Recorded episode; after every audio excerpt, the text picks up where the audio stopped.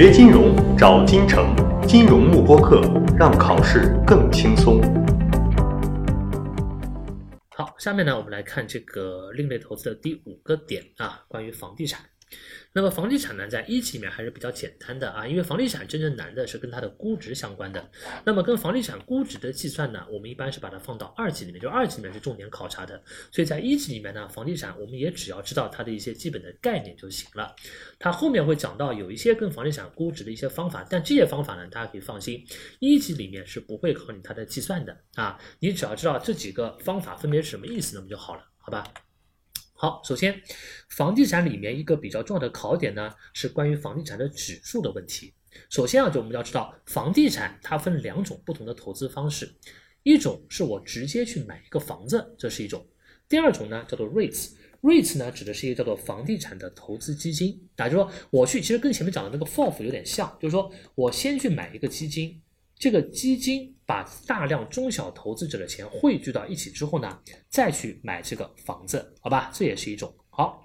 那么房地产呢，它本身作为一个场外交易的非活跃的这种投资的这种类别，它的指数有两种，第一种叫 Appraisal Index，叫基于评估值的指数；第二种叫 Transaction Based Index，叫基于交易的指数。这两个指数之间它们的区别。你掌握就可以了，好吧？我们简单的解释一下，分别什么意思啊？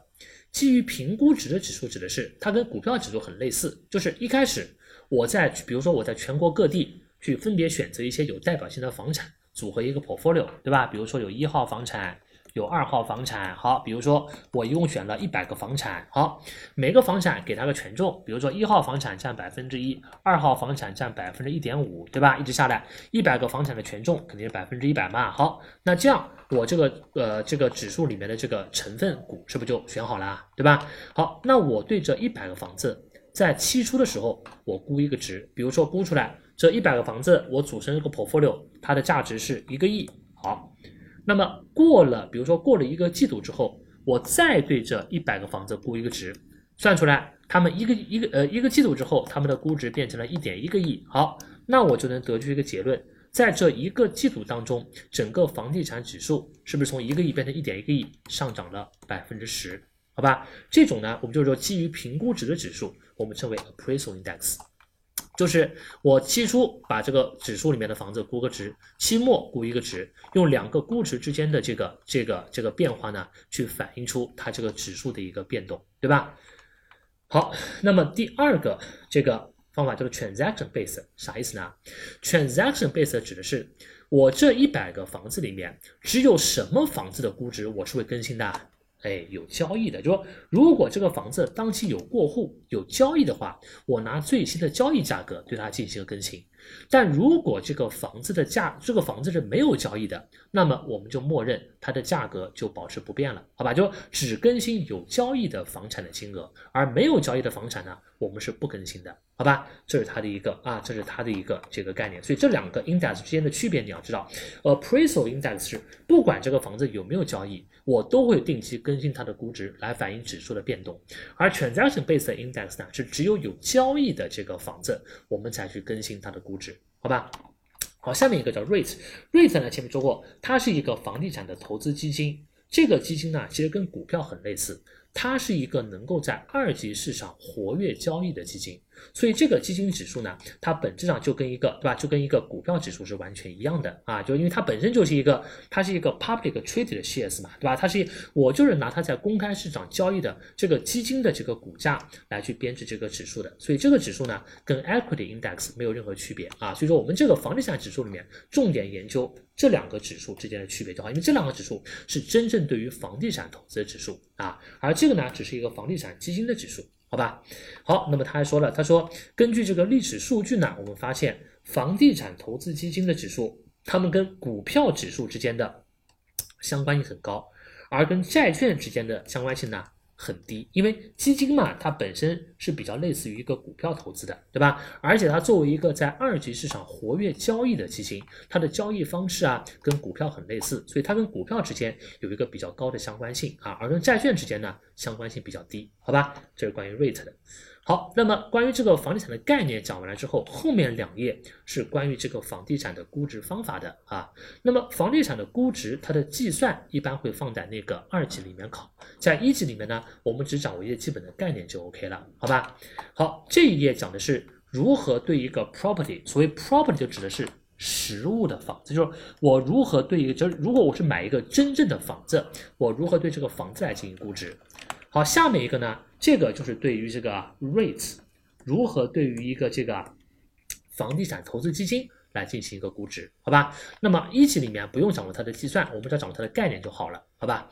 好，对于房子进行估值呢，我们有三种不同的方法啊。第一种方法我们叫做可比销售法 （Comparable Sales Approach），什么意思呢？比如说，我现在想知道有一个 A 房产，它的估值是多少，我找到一个。跟它很类似的，并且最近有过交易的房产，比如说 B 房产，这个 B 房产在跟这个 A 房产在各方面都很类似，并且它最近有过交易。好，假设它最近的交易价格是一千万，我通过这个一千万把 A 房产的估值给模拟出来。好，那么你想，在这个方法里面，我能不能说？B 房产的估值是一千万，因为它跟 A 房产很类似，那 A 房产的估值也是一千万？注意是不行的，因为房产它跟股票、债券不一样，房产它是一个标准化的投资品，还是一个非标的投资品啊？非标的，非标的意思就是说，没有任何两个房子的它的这个特点是完全一样的。比如说，这个 B 房产跟 A 房产虽然很类似，但是它们的这个 condition 啊。他们的房龄啊，他们的地理位置啊，他们的面积啊，不可能一模一样吧，对吧？那么我们就要基于他们两者之间不一样的那些地方，把 B 房产的这个基于基于 B 房产的估值，把 A 房产跟它不一样的地方呢都调整进去，最终把 A 房产的估值给调出来。这种方法我们称为 comparable sales approach，好吧？好，第二种方法我们叫 income approach。income approach 呢，其实就是我们股票里面的。DCF 模型，对吧？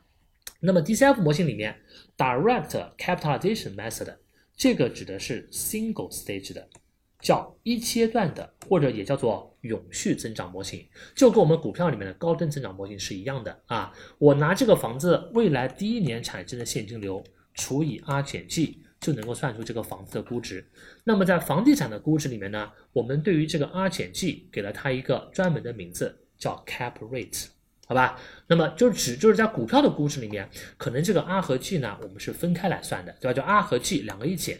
而在房地产的估值的时候呢，很多时候我们把 R 和 G 当成一个整体来看，叫做 Cap Rate。所以你直接拿这个未来第一年的现金流，直接除以一个 Cap Rate，就能够把这个房子的估值给算出来了。啊，然后跟股票的估值不一样的点在于，房股票的现金流，我们在 A 股里面讲过，它一般是来自于股票的股利吧，对吧？而房地产的现金流呢，一般是来自于房地产什么 rent 它的租金。所以说，你把这个房屋在未来的租金去折现折回到零时点，是能得出它的一个价值的，好吧？好，这是一个 direct capitalization 呢，就是这个永续的房地产的增长模型。就假设我的房屋的现金流是按照一个永续不变的增长率永续增长的，这是一种。